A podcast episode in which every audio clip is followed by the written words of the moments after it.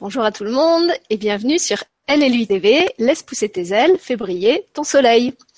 Alors aujourd'hui c'est mon dernier enregistrement euh, de soutien à la marche de la rose bleue contre les violences scolaires qui a lieu demain à Paris.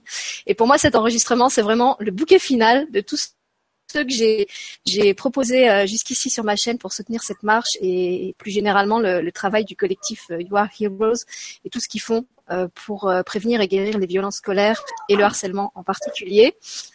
Et euh, pour cette euh, émission spéciale, je reçois quelqu'un qui est vraiment cher à mon cœur et qui est pour moi vraiment l'emblème de tout ce que j'avais envie de, de, véhiculer à travers cette série d'émissions. C'est Marion Eberschweiler. Bonjour Marion et merci d'être avec moi aujourd'hui. Merci Sylvie, ça, ça, me fait vraiment beaucoup de bien ce que tu dis. Ça me touche vraiment d'être là avec toi sur ce sujet parce que c'est pas un sujet qui est anodin, c'est un, sujet qui est poignant. Et effectivement, il faut faire quelque chose. Donc, je suis heureuse d'être là euh, pour témoigner avec toi.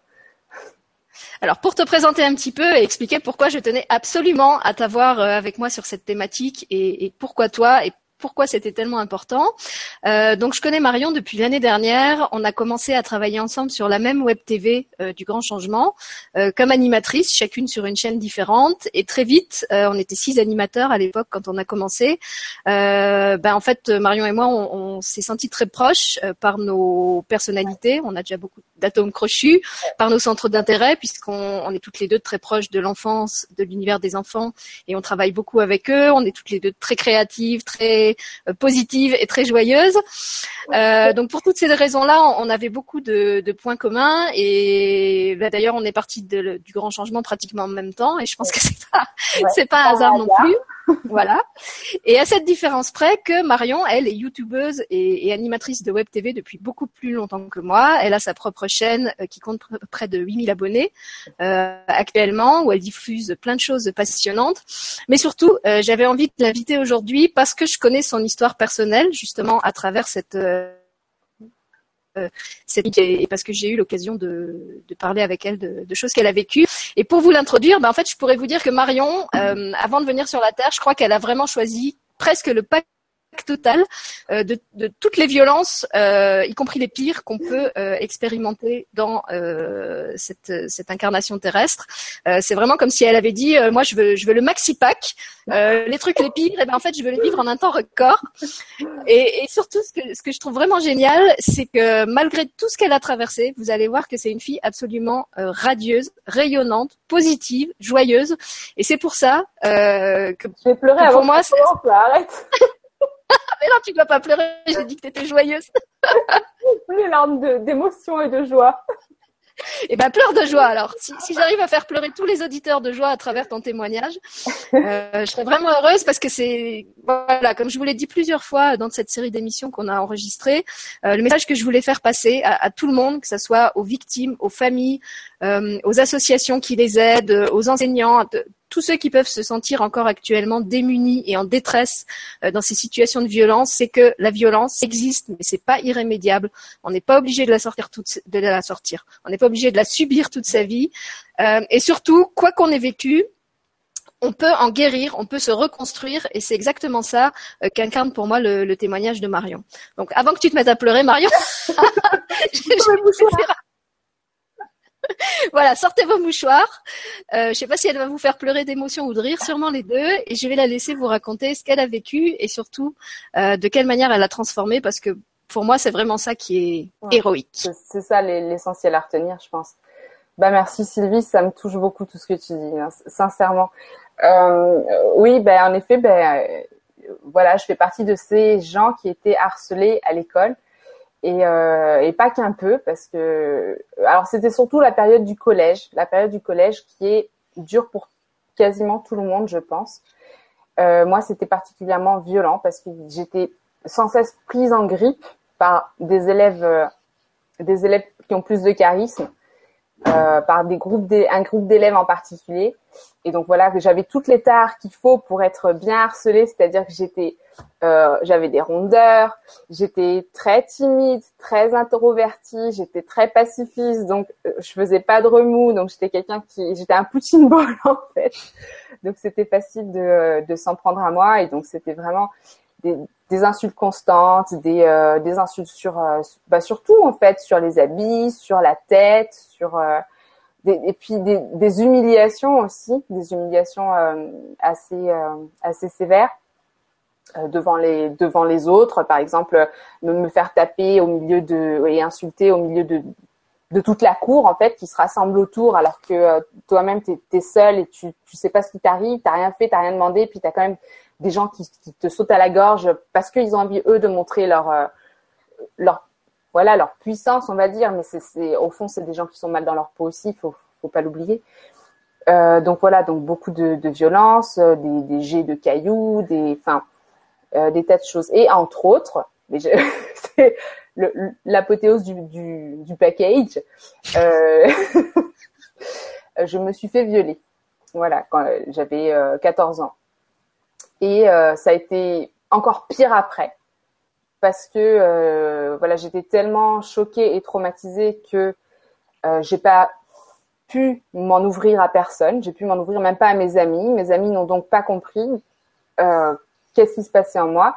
Et ils m'ont tous rejeté. Donc je me suis retrouvée seule dans mes émotions euh, face à un viol et euh, seule, euh, lâchée par mes amis à cause de ça, euh, traitée euh, de menteuse, traitée de, de, de, prostituée. On me lançait aussi des pièces. Tu vois, après les cailloux, c'était des pièces. À la récréation, on te lance des pièces. Tu...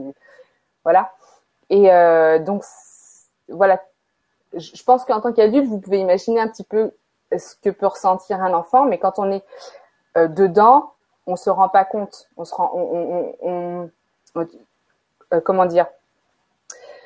Euh, tu parlais avec Nicolas Bouvier l'autre jour, euh, tu lui disais mais comment ça se fait que les enfants n'arrivent pas à aller parler à leurs parents de ça? Ou pourquoi est-ce qu'on se tait, pourquoi est-ce que personne ne le sait, pour... qu'est-ce qui se passe dans la tête des enfants? Ce qui se passe, c'est qu'on se voit pas comme quelqu'un de, de maltraité, on se voit comme quelqu'un de maltraitable. Je sais pas si tu vois la différence. C'est-à-dire que ce qu'on vit, on se dit, je le mérite. Voilà, je suis de la merde.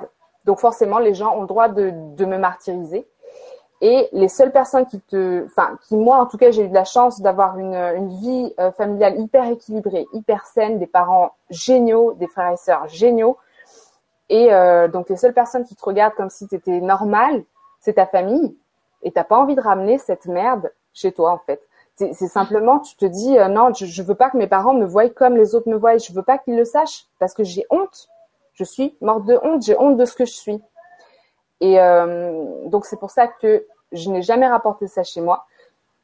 Quelque part, je voudrais déculpabiliser les parents qui s'en aperçoivent après coup parce que euh, c'est aussi une façon de se protéger. Alors voilà, il y a le, je sais que certains ne sont pas assez protégés. Et le suicide, moi aussi, j'y ai pensé. Je, je, c'est certain. Je l'ai pas fait parce que j'avais cet équilibre-là qui m'a vraiment sauvée. Euh, bon bah pour moi ça s'est fait comme ça, mais euh, les deux seules choses, les deux seuls échappatoires pour moi, c'était soit je change d'école complètement, parce que voilà, c'était comme si c'était ma réputation entière, tout ce que j'étais qui était sali. Personne ne, me voyait de la façon dont j'étais. On me voyait au travers des chuchotements, des, des ricanements, des je te pousse dans les couloirs pour que tu t'étales par terre. Enfin, c'était, euh, tu, vois, quand tu vois quelqu'un comme ça, tu, euh, il y a aussi l'effet d'engrenage chez les jeunes que si tu vois quelqu'un qui est martyrisé, tu dis ah ben on peut le martyriser, puis tu as les autres qui, qui mettent, c'est un petit peu violent quoi. Et euh, donc soit je changeais d'école, soit ben euh, je me tirais une balle ou je sautais par une fenêtre. Ben voilà, c'est pour ça que je, comprends très bien tous ceux qui, ont traversé ces moments-là, qui sont qui sont difficiles. Ce qui s'est passé, c'est que donc j'ai déménagé, voilà. Mais la vie a fait que pile à ce moment-là, ma famille a déménagé, donc on est reparti vivre en Afrique où on avait déjà vécu. Et là, je suis tombée bah, dans une voilà, je suis arrivée au lycée, euh, j'étais totalement neutre et, tout s'est super bien passé. J'ai eu des tas d'amis, j'étais populaire, j'étais euh, voilà, tout s'est passé normalement. Les gens étaient euh, n'avaient pas du tout d'a priori sur moi, il n'y avait pas eu tout cet engrenage qui s'était passé les années d'avant. Donc j'ai pu euh, commencer à rebondir, mais malgré tout, j'avais quand même cette espèce de, de manque de confiance qui euh, qui par la suite a vraiment euh, affecté mes relations euh, amoureuses, tu vois, comme on peut l'imaginer. Tu, tu, as ce, cette vision de toi qui est hyper euh, salie, qui, qui est quand tu commences, moi je sais que quand j'ai commencé à me confier à mon mari actuel, qui était donc mon meilleur ami quand on était au, lycée, au Tchad, euh, j'ai, ça a été aussi violent pour moi de, de, me confier que presque que de vivre tout ça, parce que en me confiant, j'ai eu l'impression de de lui montrer que j'étais quelqu'un de pourri, mm. tu vois, et que lui, son regard allait forcément changer sur moi. Et là, ça m'a mis dans, euh, dans un cycle où euh, j'étais, je, me suis mis à déprimer en fait. Et pendant quelques années, ça, je n'ai pas déprimé pendant, j'ai déprimé après en fait. Donc voilà, j'étais très euh, renfermée sur moi-même. Encore, je suis devenue beaucoup plus renfermée sur moi-même, euh, possessive, jalouse. En fait, ça, tout ce qui s'était passé m'a pourri la vie. tu vois, ça me suivait, ça me suivait. Je, je savais pas quoi en faire puisque euh, c'était une partie de moi finalement je, je, qui était brisée. Mm. Donc euh, au bout de quelques années, euh, il, il, y a eu euh, une, une, rencontre qui avait été organisée par l'école de d'anciens élèves. Alors quand on m'a envoyé l'invitation, ben alors j'hésitais entre rire ou crier. Tu vois, j'étais là, mais ils me font une blague, c'est pas possible. Ils m'invitent à une réunion d'anciens élèves alors qu'ils m'ont martyrisé pendant des années, ils m'ont insulté, ils m'ont détesté, mais c'est pas grave, ils veulent me revoir, ça peut être marrant, allez, allons-y. Donc bien sûr, j'y suis pas allée, mais euh, j'en ai profité pour euh, bah, me remémorer tout ça, me mettre à repenser à tout ça, et pour reprendre contact avec des gens qui, euh, ces gens qui m'avaient fait du mal, et pour discuter avec eux, parce que quand j'ai été face à ça, ça a explosé en moi. J'ai dit non mais là c'est pas possible soit je m'en débarrasse une bonne fois pour toutes, soit ben, je vais traîner ça toute ma vie. C'est pas possible de garder ça toute, sa vie, quoi. C'est pénible, c'est horrible. Et euh, donc j'ai retrouvé euh, plusieurs personnes et entre autres, le symbole pour moi, c'était de retrouver cette personne qui m'avait violée et humiliée et frappée et tout ce que vous voulez euh, que qui avait à peu près mon âge. Hein. C'est, ça se passe entre enfants. C'est ça, c'est, ça qui est le plus, le plus terrible. Et euh, donc j'ai réussi à retrouver cette personne, à lui demander des comptes, enfin, lui demander, de lui dire, écoute, je veux qu'on se voit en face à face. J'ai besoin de te parler de ce qui s'est passé. J'ai besoin qu'on en parle. Je savais pas du tout ce qui allait se passer pour moi, si j'allais être prête à pardonner ou à quoi que ce soit, mais j'avais besoin de voir cette personne, la regarder dans les yeux et euh, de comprendre, de, de voilà, de la voir en face de moi. Donc on s'est on s'est revu, on en a discuté et puis c'était c'était vraiment vraiment intéressant parce que parce que je me suis rendu compte de plusieurs choses. Bah, premièrement que cette personne elle allait pas bien dans sa tête. Elle avait même fait de l'hôpital psychiatrique les années suivantes euh, et qu'elle avait eu une vie elle-même euh, un peu chaotique. Et deuxièmement que cette personne ne s'était pas rendu compte de ce qu'elle avait fait. Elle ne s'était pas rendu compte et ça je l'ai constaté après sur plusieurs personnes qui m'avaient vraiment laminé que ces personnes n'avaient pas les souvenirs aussi violents que moi, parce que moi, je les avais ressentis. Moi, ça avait affecté mon image de moi-même, ma réputation, mon, estime de moi-même. Mais ces personnes-là, c'était juste des mots lancés.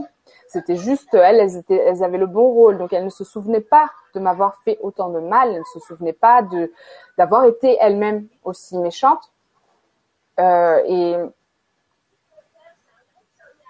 et voilà. Et bon, en voyant ça, tu te dis, d'accord.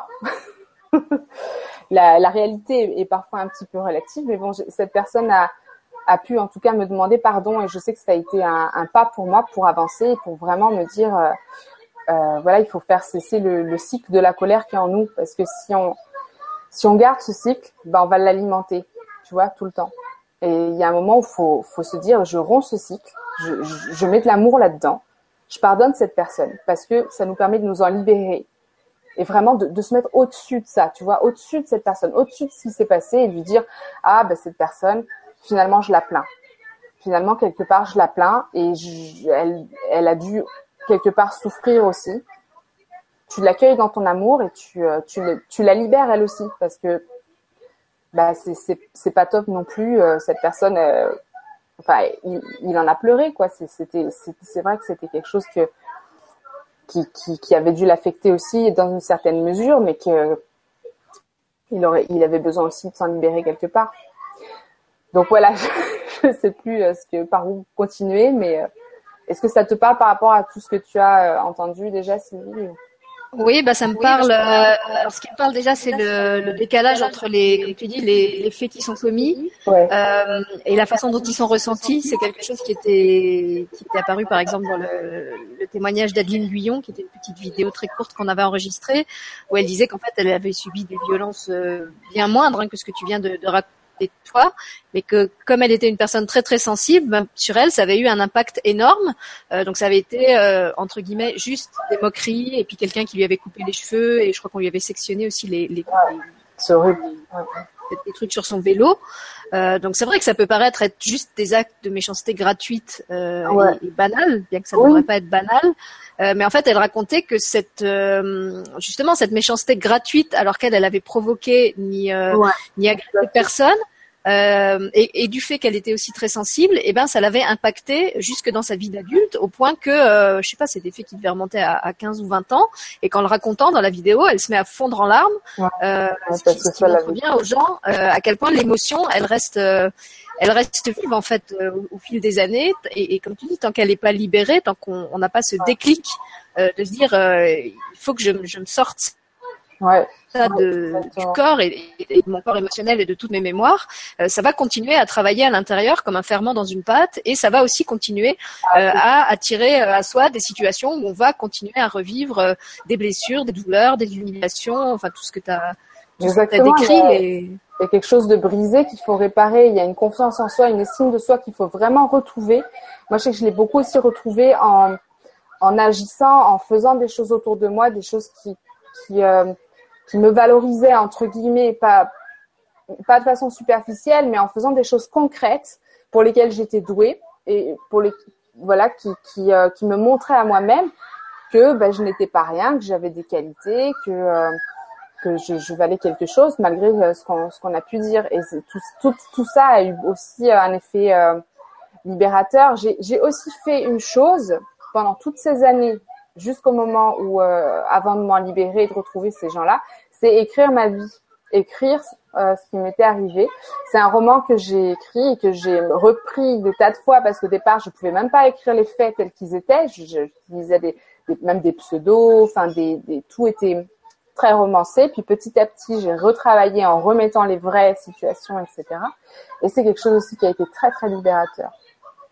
Donc il y a oui, plein de moyens de c'est quelque chose qu'on retrouve d'ailleurs chez, plusieurs euh, harcelés que j'ai eu l'occasion de rencontrer ou, ou d'auditionner, c'est qu'il y a effectivement cette volonté de témoignage, euh, que ça soit à travers l'écrit, ou il y en a certains qui s'engagent aussi, qui vont sur le terrain euh, rencontrer des, élèves qui sont encore scolarisés pour leur expliquer, en fait, pour, les sensibiliser à ce qui se passe et aux conséquences que peuvent avoir leurs actes, parce que comme on le disait euh, avant l'émission hors caméra, il y en a beaucoup qui sont pas conscients non plus du, du mal qu'ils font, qui, qui font ça en, en croyant que c'est juste un jeu ou comme tu le disais parce qu'ils imitent les autres qui sont un peu les meneurs. Euh, et, et c'est vraiment nécessaire euh, de qu'il puisse y avoir une prise de conscience sur, sur l'acte qui est commis, la, la violence de l'acte, la violence avec laquelle c'est ressenti, avec laquelle ça va suivre la personne dans sa vie d'adulte ouais, et, et, la détruire. Ouais. Euh, et... Il y a un travail d'empathie à faire, je pense, dès, dès le plus jeune âge. Un travail de, de compréhension de ce que ressent l'autre, de, de, compréhension de l'impact des choses qu'on dit sur les autres. Et ça, je pense que c'est ouais. un, un, peu la clé, tu vois. Rien que les mots.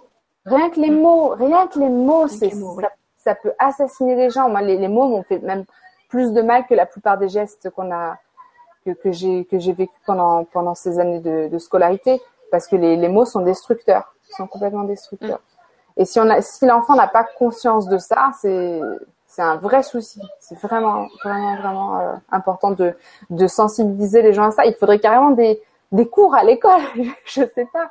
Des, je ça existe, hein, il y a des cours de communication non violente. Il y a... ouais il y a des gens qui, qui travaillent euh, en ce sens-là. Et comme tu dis, c'est vraiment important parce que euh, il y a toute une, une éducation à faire. Euh, c'est vrai que pour certains enfants, c'est pas du tout que certains mots sont violents parce que ils moi, je les, qui, qui, est bossé dans l'éducation spécialisée, je l'ai constaté souvent qu'il y a des enfants. Euh, bah, dans l'univers desquels, euh, à commencer dans, par le cadre familial, le, le langage est utilisé de façon agressive et violente.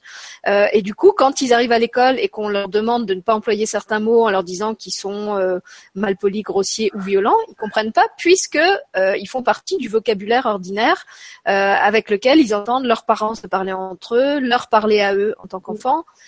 C'est là aussi que, que l'école, elle a vraiment une responsabilité euh, éducative. Les familles ont leur responsabilité éducative, mais il y a des familles qui sont aussi en grande détresse euh, sociale. Il y a, il y a aussi voilà, des, qui fait que ces enfants d'ailleurs ne se rendent d'autant moins compte du mal qu'ils infligent parce que eux sont peut-être plus endurcis et ils ont l'habitude de, de peut-être dans leur cadre familial d'avoir certains mots, certaines insultes qui pour d'autres enfants dans d'autres cadres familiaux vont être extrêmement choquants, extrêmement bouleversants et, euh, et pour qui bah, ça, ça, va être ça va être très compliqué de, passer au travers de ça quoi.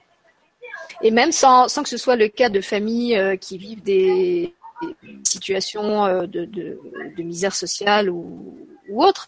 Euh, moi, j'avais témoigné dans une émission que j'avais grandi dans une famille comme ça, où en fait, il y avait pas de violence physique, mais une très très grande violence verbale, pas à travers des insultes, mais dans le sens où les gens se dénigraient sans arrêt autrui et où on passait son temps en fait à, humilier l'autre à travers les mots. Et si vous voulez, chez, dans ma famille à moi, c'était quelque chose de tellement naturel que forcément, bah, je le faisais aussi.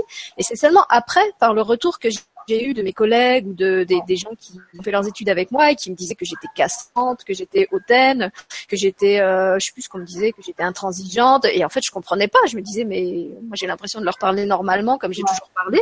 Pourquoi ils disent que je suis cassante et sévère et intransigeante? Et c'est quand ils ont commencé à m'expliquer euh, le mal que ça leur faisait euh, par les mots que j'employais, par le ton que j'employais, qui était pour moi une gamme tout à fait euh, neutre et ordinaire, ouais. que j'ai pris conscience qu'effectivement, il y avait d'autres façons de s'adresser aux gens que celles que j'avais euh, intégrées, sauf que euh, ouais.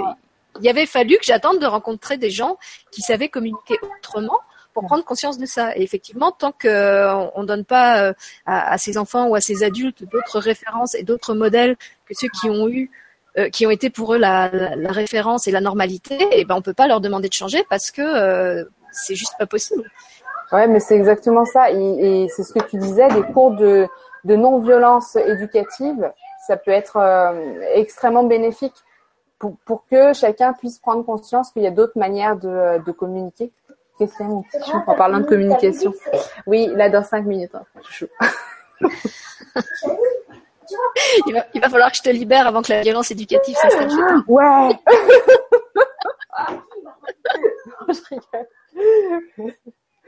Non, non, non, mais c'est, c'est, je, je, trouve que je, je, te remercie parce que tout ce que tu dis, c'est totalement euh, complémentaire à ce que, euh, à tout ce que j'ai dit avant. Je, t'as, as vraiment bien cerné le, tout, tout le souci. Je t'entends plus. Non, bah parce que je t'écoute euh, avec, avec respect et attention. Et... D'accord, j'ai cru que j'avais cliqué sur quelque chose. Non, non, non, je suis toujours là. Non, bah écoute, je te, je te remercie d'avoir euh, une nouvelle fois eu le courage de, de donner ce témoignage parce que je trouvais que c'était vraiment important de, de, parler aussi de cette violence, euh, euh, non seulement verbale, mais c'est... Ah ouais. Parce qu'elle est plus fréquente qu'on le croit, elle est plus fréquente qu'on le ouais. croit et, euh, et par honte, beaucoup n'en parleront pas aussi. Voilà. Oui, et alors, puisque tu parlais de Nicolas Bouvier, d'ailleurs, on va lui faire un petit clin d'œil, puisqu'on peut lui dire que tu habites maintenant euh, ah, à Ferney-Voltaire. Donc, Nicolas, si tu es dans le coin, tu peux faire appel à moi pour un témoignage en direct. Ah bah là, je pense qu'il va entendre ton appel parce que, à mon avis, c'est pas exclu qu'il y, qu y, retourne. donc si. Je connais si, les collégiens si. du coin, donc ça peut être sympa. Voilà. Bah, en tout cas, moi, je te, je te remercie beaucoup euh, d'avoir accepté de, de, raconter encore une fois cette, cette histoire euh, douloureuse, mais je savais que tu pouvais en parler avec suffisamment de recul et, et suffisamment de sourire. Oui, euh, tu vois, tu vois comme quoi justement ça. Là, on peut très bien se libérer. Euh, voilà, j'ai pas l'air traumatisée, non? Je, je non, mais c'est ça, bah, c'est ça. Je suis complètement dans, dans ton témoignage. Bon, la, la première fois que je l'avais entendu, ça m'avait encore plus euh, euh, laissé sur les fesses qu'aujourd'hui. Bon, là, je l'ai, je l'ai déjà entendu et, et, et, même lu en public plusieurs fois. Euh, mais c'est vrai que ça me voilà, je, tu, tu, me laisses vraiment admiratif de, de ce travail de, de, de, résilience et de reconstruction que tu as fait, même si, comme tu le racontes, ça, ça t'a pris quand même ah oui, plusieurs années. Et c'est aussi sur ça que je voulais, je voulais rebondir. Tu, tu as, parlé du, du travail de d'aller à la rencontre des, des agresseurs que, que tu as fait, et c'est quelque chose que j'ai retrouvé chez, chez plusieurs non seulement ils se sont reconstruits, mais ils ont fait la démarche euh, de retrouver leur de leur expliquer ce qu'ils avaient vécu et, et comment ils l'avaient vécu. Ouais. Euh, et comme toi, il y en a d'autres qui ont, qui ont tiré des larmes à, leur, euh, à, à leurs Ouais. agresseurs. Et, et je trouve que c'est quelque chose qui, qui atteste Ouais. vraiment d'un témoignage, d'un d'un- courage et d'une force d'âme euh, immense, quoi. ça, ça permet vraiment de tirer un trait. Tu vois, c'est un événement qui est marquant. Et je sais qu'il y en a euh, qui n'ont pas cette possibilité-là, par exemple, parce que la personne est, euh, est euh, décédée dans cinq minutes. D'accord. Alors tu, tu Ouais. as- Cinq. Cinq. tu comptes, Tu comptes cinq minutes. Allez, va les compter sur le, le chrono. Je vais mettre le chrono. Euh, et donc, je, j'ai, je me souviens du cas d'une amie qui, qui avait eu ce problème et la personne était décédée entre temps, donc elle ne pouvait pas retrouver cette personne-là. Donc, ce qu'il faut faire dans ces cas-là, c'est vraiment écrire une lettre. Une lettre, euh, comme si la personne, on s'adressait à la personne.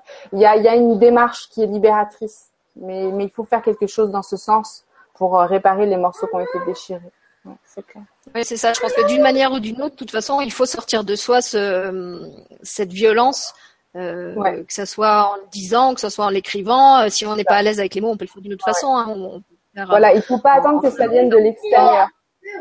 en, en- en chantant. Enfin, il y il y a plein de manières, mais je pense que c'est important qu'effectivement on, on arrive à transformer cette, cette euh, comme tu disais, cette énergie noire et destructrice qui En donne l'impression qu'on de la merde.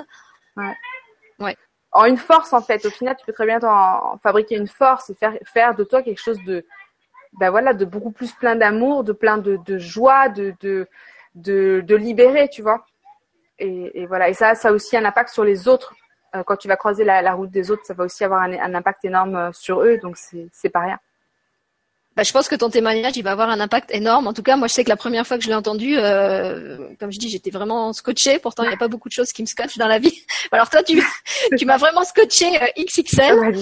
Et euh, non, je trouve que c'est vraiment magnifique ce que tu as accompli et, et encore plus d'accepter de le partager euh, comme tu le fais, c'est vraiment beau. Ben, je- Et euh, bah, en fait, je voulais, je voulais juste finir l'interview euh, en soulignant que le, le collectif avec lequel j'ai Oui. fait toutes ces émissions et que je soutiens s'appelle You Are Heroes et que les héros sont aussi très importants dans ton travail à toi Ouais, puisque tu as, un site.